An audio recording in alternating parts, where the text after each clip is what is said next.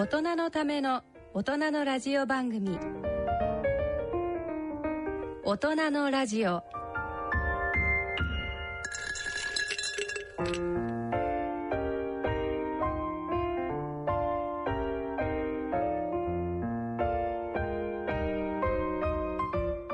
明けましておめでとうございます。坪田和夫です。明けましておめでとうございます。去年もこった。西澤にひろでございます 西澤さんの後になんか普通に言うのが恥ずかしい。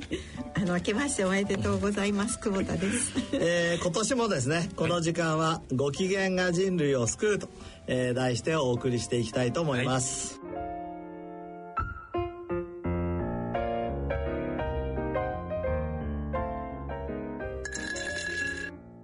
はい。もう2017年も明けて1週間ほど経ってしまったっていうことで、え。ー先生はどんなお正月を過ごされたんですか？あのー毎年ど通りですね。ゆっくりと。ゆっくりと。えーまあ、お餅は少しにしながら。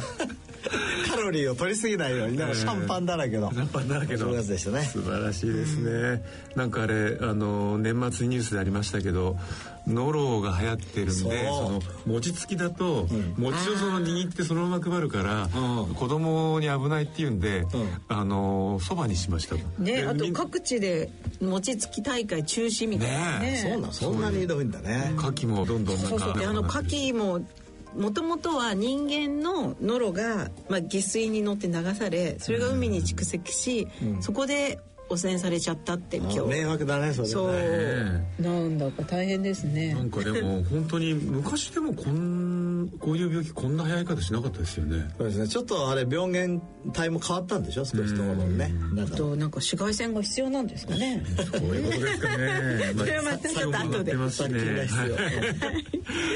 はねお正月ですからやっぱりこうおめでたい話そうですしなきゃいけないねですよね。はい。あの、はい。坪田先生のまた今年の年賀状がここにあるので今日この話を後でしたいと思うんですが、ね。ちなみに先生の去年の、ええあの達成率とね。達成できたことをまずええちょっと報まずご報告いただいて、えー、と去年の達成率は70%でした70%と年賀状に書いていますが、はい。何が達成したのかちょっと覚えてないんだけど そのように。で逆にあの、達成できなかったものは何があったらおいわかありまります。か。すそれはね、はい。えー、と今回の、えー実は重大ニュースのナンバー3に書いてあるですね、英語版「ドライアイ」の本が出版されてベストセラーにっていうやつは出版されなかった。ああなるほど。うんうん。またあの先生相次いであの新研究を、あの成果が出てるんで、あの本もこれから書かれた方が新しい成果も盛り込めるんじゃないかと、そうですね。あとね、もう一つだから去年持ち越しなやつが第2番目で、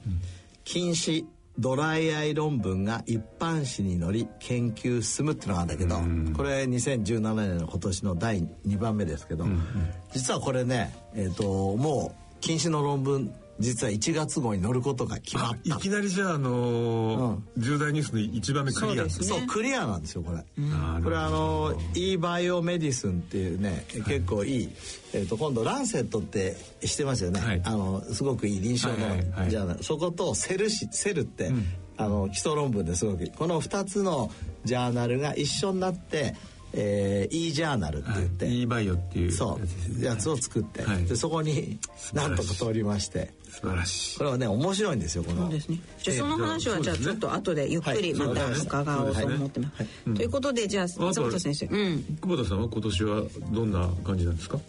えっと2017年ですか、はい。あの私はですねまずあのまあプライベートというかこのビジネススクールになんと、ああはいはいあのね2年生になるんですね。ええ。2年になると最初、最後のそのその修士論文と、ええあとこれは西澤さんにもたくさん相談したいんですがそのビジネスとして、その大義ある未来を築けるようなビジネスとか、働き方とか、なんかこう生活のあり方とか、そういうものを一冊の本にまとめるっていう課題をすごい進めなきゃいけないんですね。そうそう発行するってことですね。そうなんです。でそう。でそれをまあまあまああの毎週そのクラスでもみんなで話し合ったりとかー。勉強会行ったりとかやってるんですがそれを本格指導しなきゃいけないので、はい。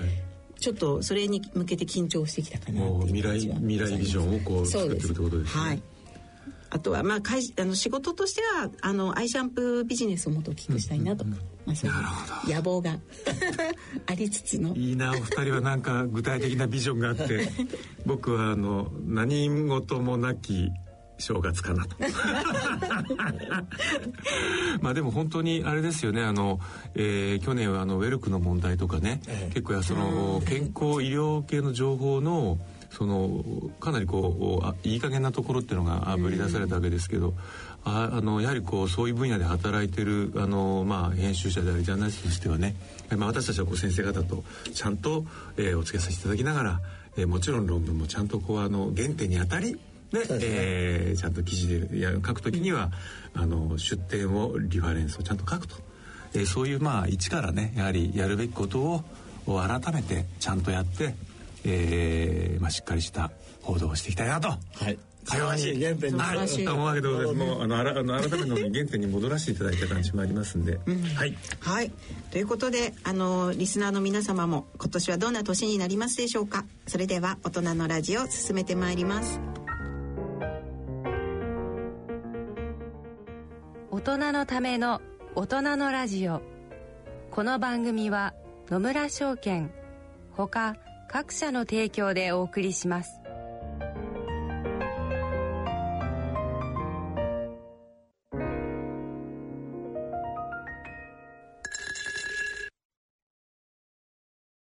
野村。第二の人生に必要なのはお金だけじゃないから。ゆったりとした旅を楽しみたい。健康はもちろん若々しさもまだまだ保ちたい。住まいをもっと快適にしたり相続のこととかもしもの時のことも考えておきたい。セカンドライフのために知りたいことってたくさんありますよね。あなたのハッピーなセカンドライフのために。野村証券の本支店ではさまざまなスペシャリストを講師にお招きして野村のハッピーライフセミナーを開催しています。詳細は web で「野村のハッピーライフと検索してください。なお当セミナーではセミナーでご紹介する商品などの勧誘を行う場合があります。それの村に来てみよ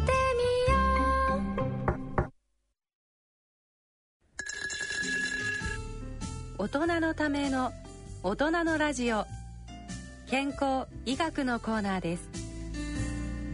ここからのこのコーナーでは坪田和夫さんに医学の話題についてお話しいただきます。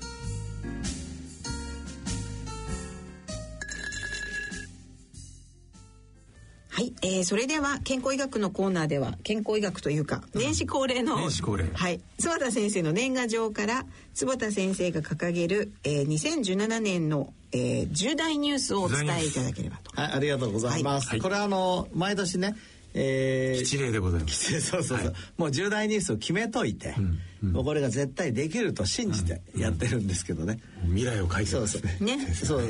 あの一時は本当に過去形で書いてたんだけど。そうなんかねあの年賀状あの受け取った人がねあれおかしいんじゃないかとかねいろいろなんで。誤解を生んで勘違いされて16年の話じゃないのかってそうそう。だからあの微妙な書き方になってるんですが、はい、例えば1番エイジングのキーストーンシンポジウム大成功。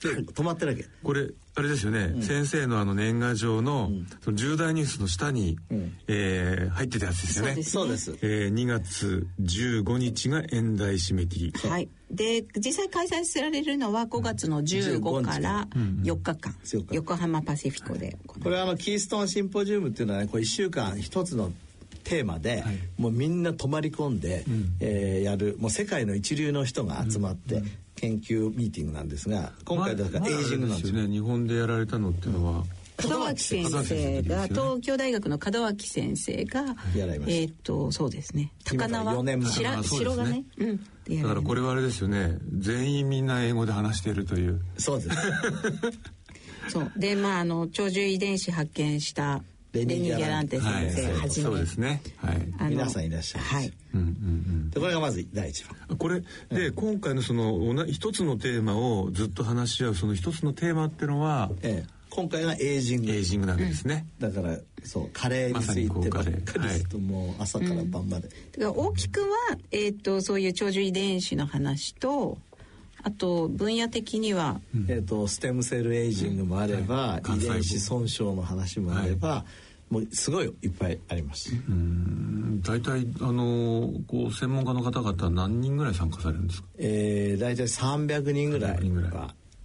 これは例えばリスナーの方々が聞きたいなと思っても聞けるようなものではないんですよね。まああのまあ、英語であるっていうのともうエイジングだけだっていうこととなのでなかなかねあの研究者であればもちろん喜んできてほしいあと参加者も結局あの参加者の登録の時に何の研究分野かとかで参加できるかできないかみたいな、一応演題を出してるか出してないか、そういうチェックもかける。まあ、一応あの前回はあの私はメディアとして参加させてもらいましたけどやっぱりあの通常あの英語圏で生活してないとずっと英語で喋ってられてると なんなんとなくなんかこうあのちょっとうとうとしてきたりとか あれいかんいかんいかんいかんとかもまあでもその成果はまたあれですねあのこれがこうこうシンポジウム大成功の後でそうですねまた皆さんに、はい、はい、ご紹介いただければと思います。で2番目としては禁止ドライアイ論文が一般紙に載り研究が進む。研究が進む。そうそうそう。これが先ほど冒頭でそうそう。禁禁止ってね、あのーえっと、ご存知かもしれませんけどこれあの WHO がパンデミックになってるっていうふうに、うん。うん、つまりこうもう流行してる流行してノロウイルスじゃないけどさ、えー、これすごい流行してる。それはどういうことかっていうと例えば韓国なんてもうもう高校卒業の90%、うんうん、日本でも80%。中国でも 80%80%、うん、80%の人が禁止って異常じゃない異常ですよね。だって50年前っていうのはたった20%だったんですよ、うん、日本って結構禁止早くから進んでたんだけどそれでも40%ぐらいやったのが、うん、もう80%超えてしまった、それはいつ頃からガーッと増え始めたんですかね？えっ、ー、とこの過去50年間に。50年。もうほぼこうあの直接直接的に上がってる、そうそうそうこの夏100%なんじゃないかっていうぐらい。で今、えーと、全世界の中で、うん、えー、2030年から2040年ぐらいには25億人から、もう40億人ぐらいまでの人が禁止になっちゃうんじゃないかということで。でその禁止がね数増えるだけじゃなくて問題はね、うん、えー、その中の一部の人が失明につながるんですよ、うん、前からね先生おっしゃってましたね。そうそれそれ共同禁止の人がその中に出てきたらということですかね。はい、それで、えー、まあそれに対して何とか予防したいって眼科医は思ってたし、うん、えー、2008年ぐらいからですね外で遊んでる人は禁止になりにくいっていうことが分かってきた。の、うん、これ面白かったですね、ね。はい、だから今から8年9年ぐらい前ですよね、うん、で何個かのこう研究が出て中国ではすでにですねその休み時間に例えば1日80分間ぐらい外で遊ばせると禁止になりにくいっていうそういう介入型の研究も始まって。なるほど外で遊ばせたいんですよ。でも西田さん大体日本の高校生ってどのぐらい外で遊んでるか知ってますか、いや遊んでないですよね。遊んでないだって遊んでるの見たことないもん。あの高校球児とかそういう人たち以外は外で遊んでないですよ、ね、遊んでないですよ。オーストラリアのね、えー、あの有名なキャトリン・ローズっていう先生が、えー、まあいろいろ出してんだけど、はい、1日2時間は外で遊びましょうと。2時間外で遊んでたら、えー、禁止になりませんと。でも今の高校生が2時間外で遊ぶっていうと結構大変ですよね。ないです。ないです。もう学校出る時は暗くなって 小学生でもないの。小学生ね、1965年ぐらいって平均すると3時間半外で遊んでたんですよ。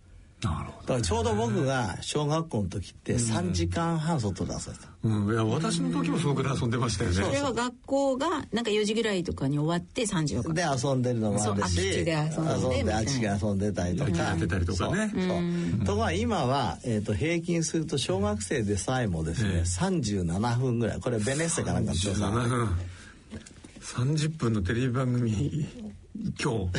そうそうそう。それがしか遊ばないから。これってあれでしょ？きっとでも先生、全国平均ですよね。ね。だからきっとあの、田舎の子供たちはまだ遊んでるかもしれないけど、都会でだって遊ぶところがなくなそうですねってたりするので。あの中国の研究でやっぱり中国の中でも都会の方が近視の率が高くてええ田舎の方が低いの。ね、だって最近もう遊ぶところも室内ですからね。いろんなそう。遊ぶ場だから所が外,、外遊ってね、えー概念あるけど外で遊ばなきゃいけないんだけど、だけどなかなか外で遊べないじゃないですか、そうですよね。そうそう我々研究者としてはじゃあひか外でいるっていうことと家にいるっていうその決定的な差は何かと、それを見つけたんですよ。素晴らしくない。素晴らしい。ね俺本当に嬉しくてこれ。これね。それは？そうそれは紫色だった。紫色。そうそうなんてピンとこないね。紫外線じゃないんですよね。紫外線っていうのは紫の外外側側だからもう実は可視光じゃない。そうそう見えない、ね。紫外線は見えないんだけど、ええ。紫は僕たちが見える色で、これあのちょっと波長って難しいかもしれませんが、はい。私たちの可視光線っていうのは、まあ七色の光じゃないですか、はい。これ紫から赤までうん。あるんですね、それ波長が360ナノメーターから、はい。だいたいまあ800ナノメーター弱ぐらいまで、うんうん。これが可視光線。はい。だから360より短いのは紫外線。紫外線。それから赤より長いのは赤外線。でそこ見れない。それぞれ外枠になるわけですね。見れないわけですね、うんで、えー、と我々が発見したのははい。360から400ナノメーターの紫色がはい。現代社会にはん。結出しててなくて。ああそしてそれそれをを超えるとだったら先生いずっとこのとこ問題になってるブルーライトのゾーンになるわけですよね。ブルーライトは460ぐらい、ええ。そうそうそう、ええ。それよりちょっと手前のところがね。えー、となくて、えでその光自身がええ。実は、あー近視をし抑制する近視の進行を抑制するのにすごく大事だってことを見つけた。え今の生活にないってことは昔はあったってことですか？えっ、と昔は外に出てたからある。なるほど。じゃあ外にはやっぱ外にあにはあるんだけど室内にないってことですね。その紫外線カットの窓ガラスとか、うん。そう。そのあの今のこの窓ガラスって、はい。えー紫外線カットじゃないですか、うんうん。はいそうすると紫外線っていうんだから360以下をカットすりゃいいんだけど、え400以下をカットしちゃってんだよ。はあ。だから紫をカットしちゃって。るブルーは入ってくるんだけど紫は入ってこないじゃないはい。ですか？そういうこと。それからこの LED 電球も、ええ。ー全てそこの部分は全くない。へえ。じゃあむ昔のあの LED じゃないライトはあったんですかね、そのあの昔のハンドルセンスライトっていうのはあったかもしれないけどあれはやっぱり弱いからもともとだから室内にはないんです。よなるほど、ん。それでがうん。で大事なのはその紫色であのひよこのねはい。禁止モデルっていうのがあるの、ええ。片っぽのあの面にだけ、えこういうプラスチックのゴーグルをかけてひよこちゃんに。そうマイナスそんな30可愛いゴーグルが。あ るそうそうマイナス30ジオプターぐらいの近視のお度度数つけとくと、はい。近視になっちゃうでそこにええ。紫色をやっとくとその近視の度数が全然低いわけ、はあ。えそれはその近視眼鏡をしていてもってことですか？してしていても。はあ。半分いぐらいになっちゃう。だからきなるほど。近視が進行するのを抑えるんですよ。はあはあはあはあ。ってことはじゃあそれは人でももしかしたら言えるかもしれない。少しこう近視になり始めた人でもその紫光を当ててたら止められるかもしれないという、っていうまことで疫学研究をしたんですね。あはい。でそれはどういうことかっていうと、面白いことでこの眼鏡はい。これ紫光を通さない。普通の眼鏡も通さない。そう西澤さんのそれ通さないの。ああじゃあつまりやっぱこれも違うさっきのガラスの話と僕のは実は一緒で通すのが特別だから。そういうの作ったのあじゃあその今先生かけてるちょっと紫色に見えるこれは通すんだけど、ええ。普通通さないので、ええ。仮説としては、え眼鏡をかけてる方が近視の進行が早いんではないかと。そう。なんか私みたいな裸眼の方人は、うん。紫光もバンバン入ってるんですけど、うん目が悪くなっちゃったからって眼鏡かけ始めると、必要なその光が入らない、うんこれはまあもちろんまだだだたった一個の僕たちの研究なので、あのこれからちゃんともう一回ねやんなきゃいけないけど。の、どういうふうに疫学的に研究されこれはねあの加藤先生ってね、はい。仙台にいる先生がいて、えで本当に偶然なんだけど、はい。彼はあの本当に素晴らしくて近視の人の眼軸長を全部測ってたこれはクリニックで別にそれ何のためにもならないのに、興味があってただずっと払って。保険点数にも何にもなんないから、だけど眼軸長っていうのはうちの近視研究会も言ってるように一番大事でね、あんまり長いとやっぱり失明につながるわけですよ、だから彼はサービスっていうか、まあ、患者さんのためにこうやって測ってたわけ、全部無料で、でそのデータを倫理委員会を通して使わせていただいて、はいえーこういうふうにやったんです。眼鏡をかける群と、はいええ。それからこの紫色を通すコンタクトレンズと比較した。そうしたら眼鏡をかけてる方がずっと近視の進行が多かった、はでもそれもかだから過去何年のデータがあった、あ、うん。そうそう。あれ今コンタクトも結構その紫外線カットの多くなってますよね。でまたその次にね、えで今のだと眼鏡とコンタクトレンズの比較じゃないえですか、えコンタクトレンズを2群に分えけて完全に紫を通さないやつと、はい。一部通すやつで比較したわけ、えそしたら紫を通す方がやっぱり進行を抑える。えへだからまあ極端簡単に言えばだからメガネ伝説って言ってさメガネをかけると、いや僕もそあのメガネが進めるなと思ってなかったから患者さんがさ「坪先生うちの子供メガネかけ始めたら、なんか近視が進んだ気持ちがするんですけど」とかお母さん来ると、僕は「いやそんなことはないですよ」と、ええメガネをかけても近視を進むことはありません」ってもうずっともう30年ぐらい言ってたんだけど、もしかしたらよ。もしこの紫色仮説が完全に正しかったら、うん普通に眼鏡かけると近視が進みやすいかもしれない。ってことはもう対策としてはこれからのその近視眼鏡で、んまあ、紫外線はカットするかもしれないけどその紫ゾーンをカットしないように厳密な、うんあの眼鏡を作んなきゃいけないっってていうことになるかもしれないってことなるかもしれない。そういうこと。んそれからその眼鏡かけててもお家の中にいたんじゃまあ意味がないと。もともとないから、やっぱり外に行きましょうという遊ぶ、だからもともと人類やっぱり外で遊んでるわけですよ。うん。で前ここでも紹介したと思うけど日向ぼっこする、日に当たるっていうことはヘルスベネフィットがすごく大きいから、やっぱり現代生活を見直して、なるべく外で時間を過ごすっていうことを見直すいいきっかけになればいいんじゃないかなと思って。なるほどなるほど。ね、でもあのちょうど坪田先生のこの何論文その紫光っていうものが目目っていうかその近視を防ぐとじゃあそういう紫外線に近いところをアピールと大丈夫なのみたいな声が聞こえてきそうでなんかいろいろ。でもね逆にそのちょうど去年のお暮れぐらいに「あのジャマ」という雑誌のあのこう目目の分野の雑誌で、まあ、あのこの人たちは、まあ、もうな平均70ぐらいの人たちですけど。おじいちゃまたちのデータでしたね。ねでもそのむ昔と調べたら、14歳から19歳の時に、やっぱりこうお外で遊んでしっかり日の光浴びてた人は、えー近視のやっぱ度合いが低いと。でこれなんかビタミン D との関係じゃないかみたいなあの考察をなんかされてましたけど、そのあたりってどうなんですかね？その、えっとそうなの、えっとお外で遊ぼうって言った時にまず、ええ。考えたのが皆さんビタミン D でうん。実際韓国からも論文出てるんですけど、ええ。ビタミン D と近視の進行はん。少し逆相関するんですよ、あだからあのー関係はあるんだけどでもその関係がすごい弱い。あああなるほど。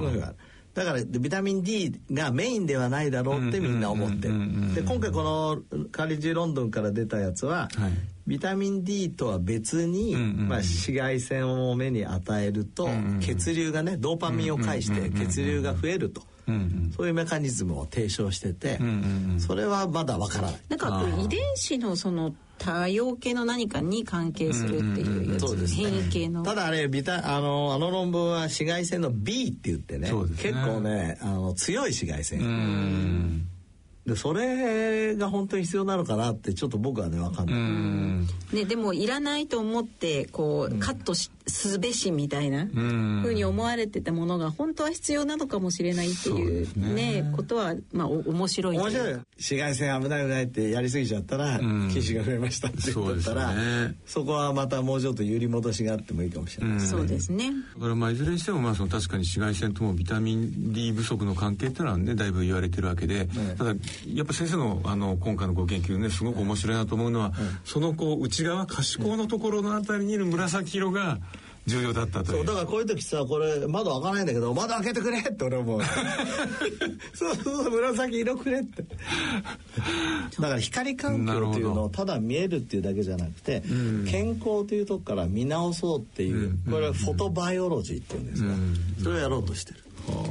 じゃあ先生あの禁止の研究がもっとね進んでい。ろんなことができると、そうですね。であの予防策が生まれるとか、先生これあの一般紙に乗りっていうのは、ええ。その先ほど今せのご今回先生の研究が載ったのは、まあ、いわゆる学術誌ですよね。そうですね。さらにこれが例えばあの週刊現代とかに載っちゃうとかそういうことそういうことじゃないですね。あの一般紙っていう概念は、例えば僕たちだったら眼科の雑誌っていうのがあるああはいはいはい。あそうじゃなくてもう少しとか、はいはいはいそういう眼科だけじゃなくて広いちょっと一般の雑誌。うんそうそう。広い。例えば内科の先生とかどなるほどなるほど。生化学の先生も読んでくれる雑誌に出すっていうのがなるほど。大事だじゃあこれはもうあのバッチリだと。バッチリだクリア。はいありがとうございます、ということでちょっとえっ、と3番っていうのもあるんですがそそれさっき先生がおっしゃってたあの英語版ドライアンブック。これまあ出しましょう。頑張って。はい。はい、4番目慶応ビジネススクール。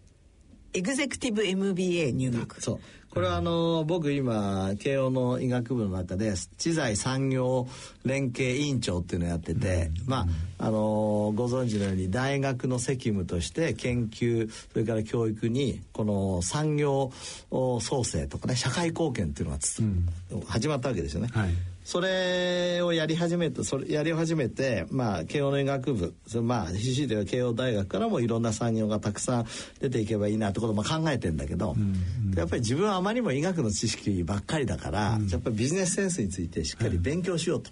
え先生が？ということでに？慶応のビジネススクールを受験しまして入学許可を去年の終わりに、えー得まして。えそれあの久保田さんが今言ってるああいうコースえあの私の下級生になるんです。あ ついに。ついにエグゼクティブ MBA を久保田さんの先輩。後輩になるそうなんですよ。日がやってきた。うん、私が先輩でしていろいろご指導する。これが一つのチャレンジで、えーしっかり勉強したいと思ってでもまあ久保田さんも忙しいですけど坪田先生もだってしょっちゅうこう海外とかで学会とかある中でそうですね。この時間っていうのは大丈夫なんですか？えっ、とねこれ土曜日なのね。ええ。っ、と毎週土曜日で、でまあ月に1回ぐらい金曜日なので、土曜日っていうとだ、まあ、大体学会活動ですよね。よね、うん。だから2年間の学会活動をどうするかっていうことなんだけど、まあ、ちょっと全部見直して、まあ、どうしてもあの自分が例えば理事長を務めてる高価礼学会とかははいはい。やっぱり休めないけど、えまあ、他のは結構お休みごめんなさいしようとそういうプロジェクトです。だから海外出張も日曜から金曜まで。もう全部全部入ってくる。これから2年間のもうそうしちゃった。へえ。それが全部できたんで、あの受受験した。あじゃあもう受験の前にそこまでこうあのプランニングをしておいてってことなんですか、だって向こうの質問にあるんだもん。あなたはどうやってあそちゃんとマネジメントすうんなるほるんですかどなるほど。もうそこからマネジメント始まっているんだと。そうそうそすごいですね。この巨匠にして 一から学ぶ。いやいや脳のアンチエイジングにいいんじゃないかと思ってね。ちょっとやっぱり僕もなんか受験しようかな。来年やってたりして。来年西田さん僕はも後輩で後輩慶応の医学部を受けてみようかしら。いどうぞ。後輩と後輩になってたりしてね。やーびっくりしました、はい。頑張ってください、ありがとうございます、はい。次、えー、慶応ヘルスサイエンスのベンチャー企業がスタートする、そうですね。これはあの何個かあ慶応関係のヘルスサイエンスですね、ベンチャーがスタートする。先ほど言いましたけど、まあできれば数年間のうち100個ぐらいが出てくるばいいなと、それの応援をぜひしたいと。こ。れはですかいあの慶応の医学部発ってことなんですか、まあ医学部だけじゃなくて、ああの環境情報学部はい。に僕たちヘルスサイエンスラボっていうのを作ってますし、まあどっから出てもいいなと思ってます。なるほど。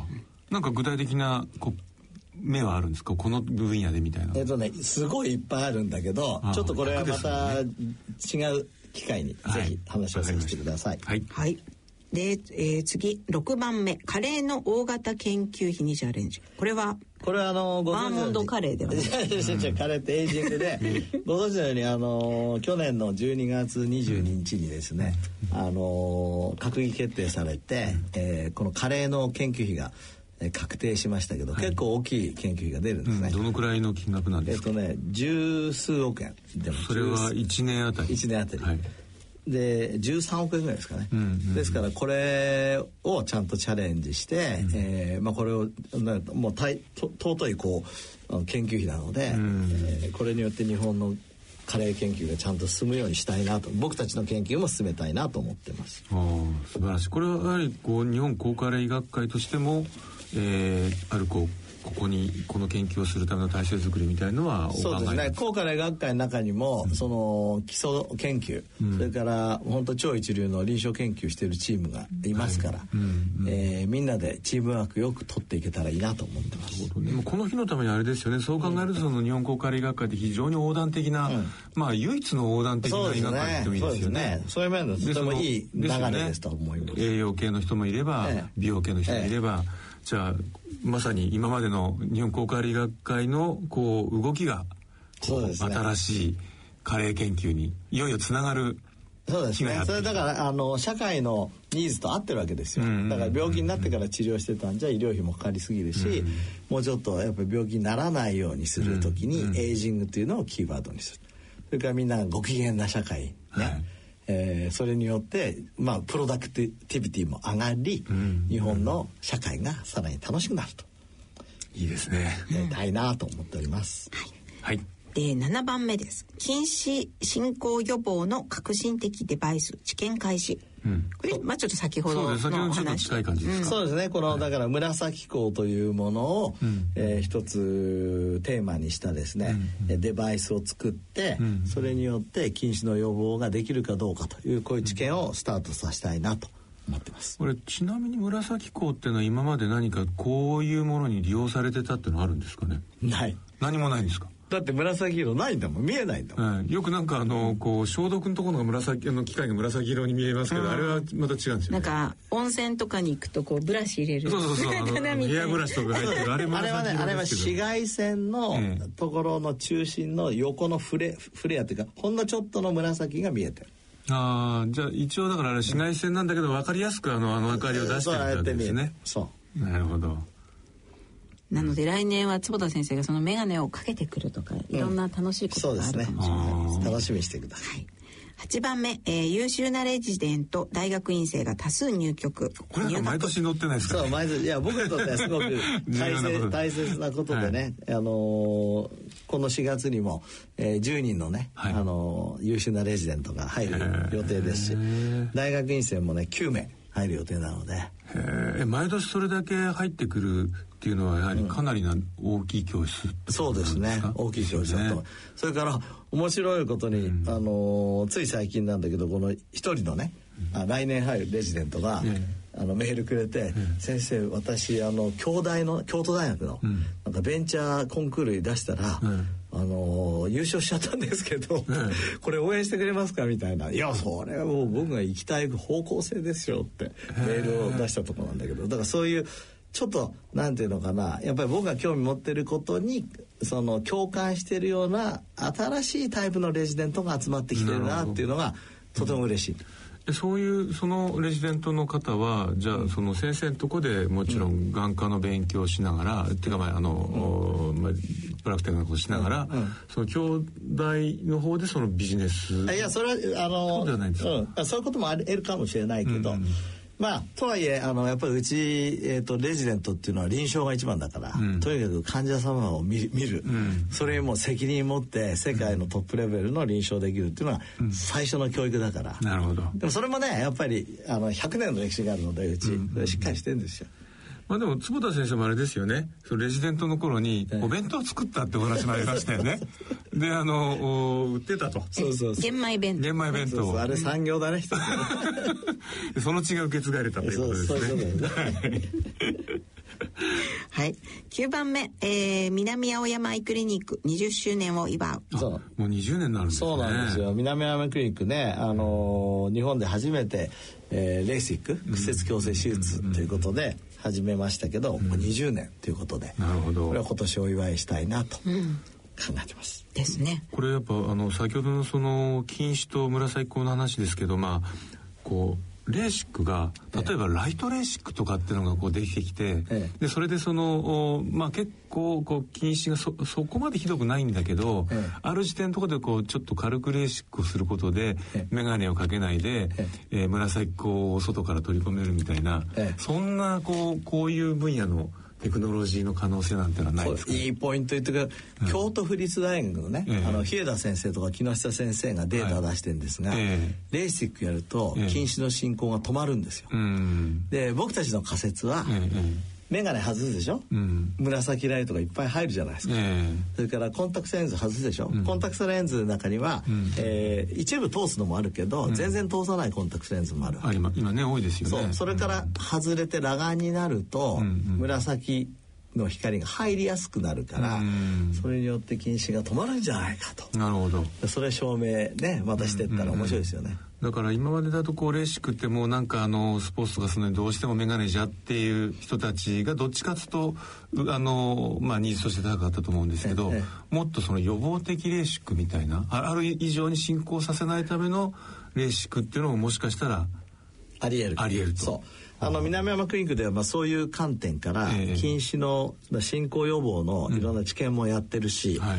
それからオルソケラトロジー近視の進行予防になるってことがだいぶ分かってきたんだけどあれって昼間コンタクトレンズしないじゃん。はい、で裸眼じゃない、うん、そうですよねと紫光が入るじゃないですか。うん。そうかだからあのオルソケラトロジーもまさにこのっていうような軸からすると、たたただ単の紫色だけど、ええ。いろんな、まあ、ちゃんとこれから証明していかなきゃならないけど、いろんな考え方が出てきて非常に進むと思います研究が。うんアイクリニック20周年にふさわしい状況になってきているということですね。はい、はい。そして最後10番目慶應義塾大学医学部100周年を祝う。すごい。そうなんですよ今年が100周年。今年が100周年。1917年に慶応の医学部はええ。スタートしたんですね。北里柴ほ三郎先生の第と福沢先一生次世界大戦のそうです。頃ってことですそよね。うですね。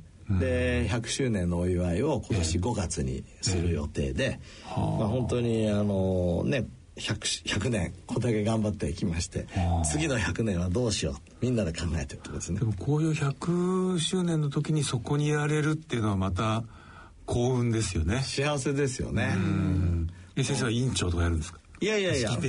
僕はね、えっと2年後の、はいえー2019年が今度眼科の100周年。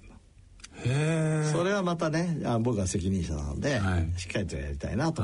そう古いでしょ眼科って結構。ね。だって慶応の医学部始まってたった2年に経ったらもう始まってるんですよ、うんうんうんうん。それはもうじゃあそれだけその頃にももうあの眼科に関しての医療技術っていうのはもうあった。あったんですね。うんどんなことやってたんですかその当時は？これ菅沼先生っていう先生ですけど、はい。初代の教授は京都大学出身で、はい。で新潟大学の教授だったでその人を北里柴三郎先生が呼んで。呼んで、はい。うちの初代教授だった。まだ当時やっぱりこうあの手術したりはあんましなかったんですか？もう知ってたんですか？えー、といろんな手術ありましたけど、ええ。その今のような sophisticated された、いわゆるマイクロサージェリー顕微鏡下の手術はなかったですね、うん。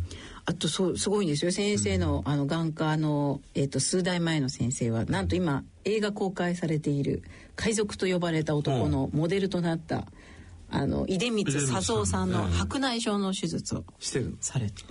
それが記録に残っててですね。出光佐三さんってね、ええ。あの海賊と言われた男に出てきてでしょ、あれ眼鏡かけてて実は超禁止だったんですよ、うんうん。であの映画だとね結構普通にサラサラさあの見てる感じだったんですけど、でも本当に超不禁止で、んでうちの僕の3代前の桑原教授がで。すね、白内障手術して、その時って眼内レンズ入れないから、はいただレンズ取っただけ。あそしたらね。そしたら近視が治っちゃって普通に見えるようになってすごい喜んでくださって。へえ。え当時は撮ってたんですか？そうだそうですよ。だから僕がレジデントの時もですよ、今から35年前も、ええ。取っただけでこんな牛乳瓶の蓋みたいな眼鏡をかけてた。へえ。みんな。それでね近視の人はだけどいらないわけよそれが。なるほど。うん。それで喜んで、えーちょうど桑原先生がご体感される時に白内障財団っていうのを作ってくれて、あ出光さんが。へ出光さんのもう資材を通して。え。で今僕それのあの理事長やってる第3代目理事。じゃあそこそれそれも慶応眼科の中の一つの中じゃないけど慶応大学眼科からスピンアウトした財団法公益財団を去年、うん、一昨年まで持っていて、であのなあの会社法が改定された時に、まあ、一般社団法人になってる、でも将来的にまたね、あの公益法人にできたらいいなと思ってますけど。なるほど。でも当時の出光さんのこうサインとかですね、全部出てきて、それはそれはなんか驚いた。そうですね、歴史がありますよね。そうですか。やっぱね、あの出光さんといえばまああのまあ今回あの映画で有名になりましたけど。やっぱりあの石油の世界でね世界と戦った日本人ってあの方だけって言ってもいいですからね。そうあのすごい感動しますよね、うん、いや本も読んだしね、映画もこの間見ましたけど、えー、すごいなと。でもああいう話言うとね、あの人生の中でやっぱりどんな仕事をするのかとかね、うん、やっぱり大事だなって、ね、だから本当はねその外で遊んだりそういうことを考える時間をもっとね高校生ぐらいって持たないとね本当はいけないですよねそうですね。これ、うん、あの紫 プロジェクトが、えー、実を結んで外にいる時間が増えるとかね、うん、それによって。毎日2時間半外にいなければいけない拘束ができる。そう遠くを見るようになるからそうするとなんか世界のこととかを考えるようになるかもしれない。そうだったらいいなそうですね。はい。今年も充実した1年になりそうですね、はい、したいと思いますはい。野村ちょっと気になるお金の話今回は在職老齢年金です。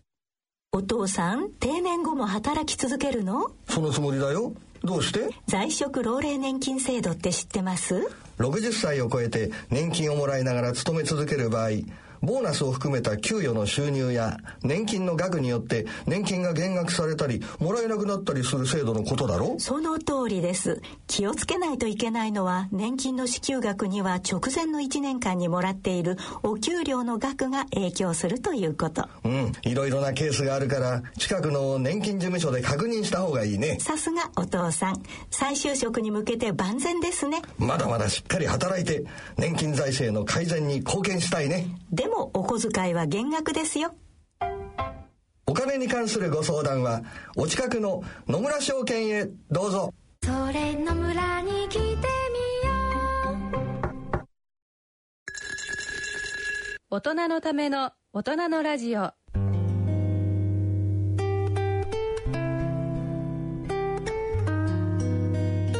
えー、今回の大人のラジオは新年1回目でしたが、はい、いかがでしたでしょうか、えー、また今年も坪田先生いろいろなあの仕事が山盛りでまあ一番びっくりしたのは学校に入ったという。そうですか。もう私は後輩になるってずっと聞いてたのでちょっと4月から気が重い。先輩？